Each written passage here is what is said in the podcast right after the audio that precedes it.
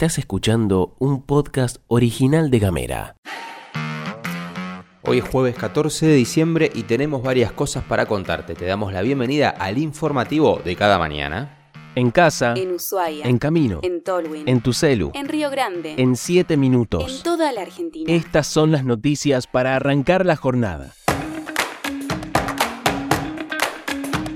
Hola, ¿qué tal? Buenos días. Qué lindo que es reencontrarnos como hacemos cada mañana y en esta oportunidad vamos a contarte que la legislatura de Tierra del Fuego aprobó por mayoría sobre tablas y por fuera del orden del día el proyecto de ley que declara la necesidad de reformar un tercio de los 211 artículos de la Constitución de la provincia. La iniciativa presentada por el bloque oficialista generó críticas por la falta de análisis y de debate previo, así como la ausencia de fundamentos concretos. El proyecto propone modificaciones en artículos relacionados con la forma de gobierno, los límites, la capital de la provincia, el presupuesto, la coparticipación, la legislatura, el Tribunal de Cuentas, la Fiscalía de Estado, el régimen electoral y pone el foco sobre los municipios. El presidente del bloque de Forja, Federico Greve, destacó la oportunidad de rediscutir estas cuestiones. Sin embargo, legisladores como Pablo Villegas del MPF y Victoria Woto del Partido Verde criticaron la falta de información sobre la propuesta. Por su parte, el radical Federico Ciorano defendió la necesidad de repensar aspectos de la actual Carta Magna Provincial. Finalmente, la necesidad de reformar por parte del Ejecutivo la Constitución Provincial fue aprobada por 10 votos sobre 4 en la sesión. Tras la sanción, el gobernador Gustavo Melella celebró públicamente en su cuenta de Twitter.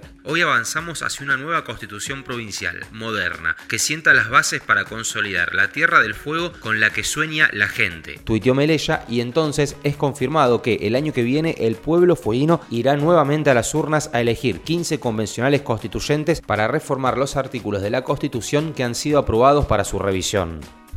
Seguimos en la legislatura porque además se aprobó una modificación a la ley de paritaria docente para permitir la participación de todas las entidades sindicales en la negociación salarial. Villegas interpretó que esto aumentará la conflictividad sindical, mientras que otros legisladores respaldaron, como por ejemplo Trentino, la necesidad de ampliar la participación de los gremios docentes en la paritaria. Respecto a esto, la ley 424 dice que cuatro miembros de la mesa paritaria serán representantes del sindicato del sector educativo con mayor cantidad de afiliados en la provincia. Esto implica que en la mesa paritaria docente se sientan solo representantes del SUTEF. Bueno, esto aparentemente ha cambiado a partir de la modificación de esta ley. El SUTEF en su cuenta de Twitter expresó que a espaldas de la docencia fueguina se avanzó sobre la ley provincial de paritarias docentes en lugar de priorizar leyes a favor del pueblo en este grave contexto político, económico y social.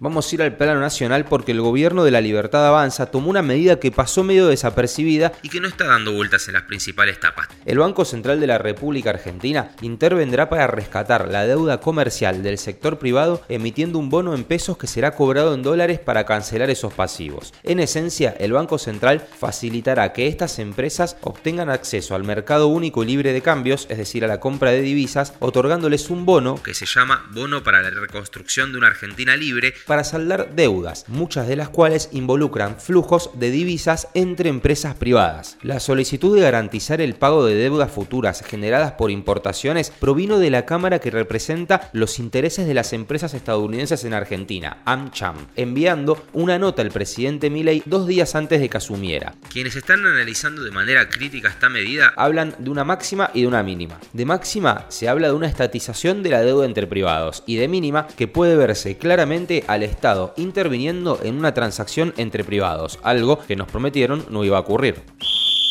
Y si te parece cerramos con fútbol porque por suerte tenemos al fútbol. Estudiantes se coronó campeón de la Copa Argentina al vencer 1 a 0 a Defensa y Justicia en el estadio de Lanús. Guido Carrillo anotó el único gol en el segundo tiempo, llevando al pincha a una vuelta olímpica después de 13 años. Esta victoria le otorga a Estudiantes su estrella número 12 en el profesionalismo y marca la primera vez que gana la Copa Argentina, un logro que se le había escapado en anteriores ediciones. Además del título, el equipo de La Plata se clasifica para la Copa Libertadores del año que viene. La próxima cita importante en el fútbol argentino es la final de la Copa de la Liga entre Rosario Central, el equipo de Miguel Ángel Russo, y Platense, el equipo de Martín Palermo, que se disputará este sábado a las 9 de la noche. Seguí nuestros contenidos en gamera.com.ar. Llegamos al final de la pastilla de Gamera. Muchas gracias por habernos acompañado hasta acá. Este podcast fue producido por Mica Maldonado, editado por Julián Melone y conducido por Gastón Lodos. Recordad que podés recibirlo personalmente en tu celular si es que lo escuchás reenviado o lo escuchás vía Spotify. Podés mandar un mensaje de WhatsApp al 2901 50 29 90. Tengas una buena jornada de jueves en la medida de lo posible y si te parece nos reencontramos mañana. Gracias.